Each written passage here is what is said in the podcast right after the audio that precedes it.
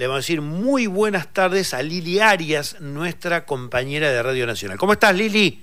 Amigo, muy buenas tardes, muy buen lunes, última semana de este tramo de la campaña, una, una semana que va a ser intensa en materia de declaraciones y ante justamente determinadas eh, cuestiones que vinieron ocurriendo desde el sector, desde la oposición, es que la convocatoria progresista realizó un encuentro por la democracia, no votamos a la derecha, esto es el eslogan que eligieron, el lema, y el objetivo es articular esfuerzos de distintas organizaciones. El diputado nacional Daniel Arroyo estuvo en este acto, firmó un documento conjunto de las distintas organizaciones, y en este documento, ¿cómo se sintetiza, Daniel? Básicamente se sintetiza no a la derecha, al favor de la democracia. Está claro que hay problemas, que hay dificultades en la Argentina. Nosotros no podemos aceptar el negacionismo, no podemos aceptar ir atrás en muchas de las cuestiones como la educación pública, como la salud pública. No podemos ir atrás, volver a procesos de ajuste brutales. Está claro que hay problemas, pero nosotros tenemos que ir para adelante, no para atrás. No es dinamitando todo como se mejora en Argentina. Acabó muchos sectores socialistas, radicales, de distintos espacios políticos, le dijeron es la de democracia, no es la derecha. Eduardo Aquita del Estudio Radio Nacional. Eh, Daniel, un gusto saludarte. Buenas tardes. ¿Cómo estás acá con Jorge Alperín? Te deseamos muy buen acto y buena semana. Gracias y buenas tardes y un gusto.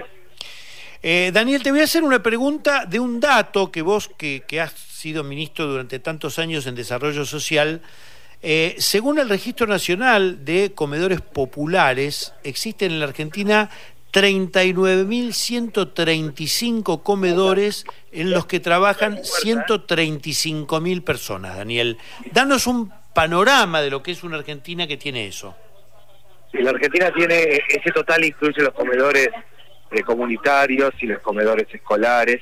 Estamos hablando de un serio problema de nutrición y de malnutrición en la Argentina en la Argentina tenemos 56% de pobreza en los más chicos. Y un dato que preocupa y es que habiendo más laburo y más chancas, porque es evidente que hay más trabajo, que hay movimiento económico en los barrios, no baja la cantidad de gente en los comedores. Eso tiene que ver con que el pan está a mil pesos, con que la leche está a 450, con que el kilo asado está a más de tres mil pesos. Y que, que ustedes o yo comamos mal es un problema relativo porque somos gente grande, tenemos nuestra estructura ósea desarrollada, nuestro intelecto. Ahora, que un nene, una niña como mamá es tremendo, porque no va a desarrollar la estructura, no va a desarrollar el mm. presentaje que le corresponde, no va a aprender bien en la escuela, no va a desarrollar su estructura ósea, con lo cual lo que tenemos mucha gente laburando, poniéndole el cuerpo, avanzando y la necesidad de estabilizar el precio de los 1.900 productos que son la canasta básica.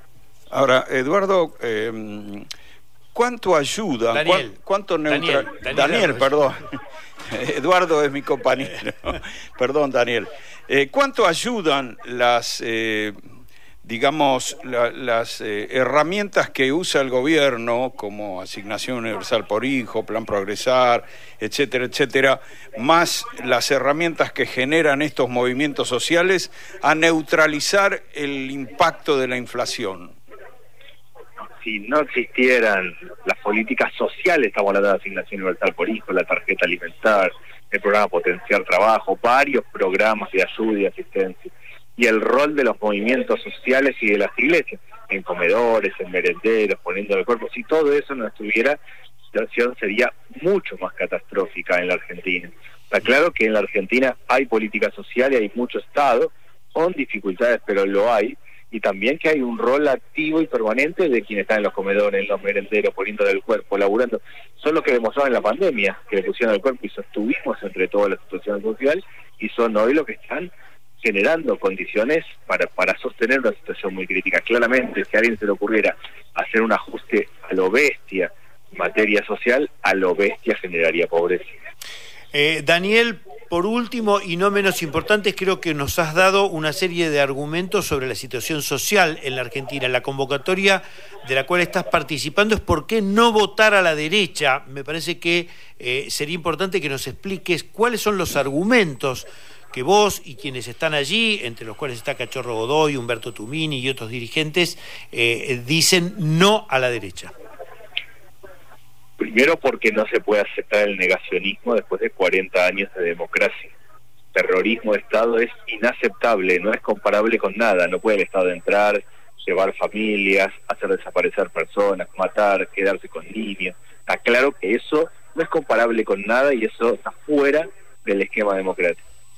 Segundo, porque además, proceso de ajuste brutal, es una dolorización bestial, lo que va a hacer es tirar un montón de gente a la calle en serio. Cosas están mal, hace falta un cambio, pero un cambio equilibrado, racional, no a lo bestia, que a lo bestia genera pobreza. Lo diría, por ejemplo, en el caso educativo. Nosotros necesitamos otra escuela secundaria, moderna, más tecnológica, del siglo XXI, hay que vincular escuela y trabajo. Hay que hacer un cambio profundo, pero no el sistema voucher, que eso claramente aumenta la desigualdad. Me tocó a mí evaluar el sistema voucher en un país que lo aplica en América Latina. ¿En qué país, Daniel? ¿En qué país? Sí, en Chile, básicamente, donde es muy evidente que la gente se endeuda y además aumenta la desigualdad. Nosotros creo que estamos frente a un modelo votar que hay que hacer un cambio profundo. El cambio tiene que ser equilibrado, ordenado y no dinamitando todo, porque así dinamitamos todo y generamos por lo menos que 20 millones de personas la miren desde afuera. Daniel Arroyo, muchísimas gracias por este encuentro. Todos lo conocen. Él fue ministro de Desarrollo Social de la Nación, por lo menos en dos periodos, si no me equivoco, tres, tres. Eh, y también en la actualidad es diputado nacional. Un abrazo, Daniel, saludos y buen finalización de este encuentro. Gracias y buenas tardes.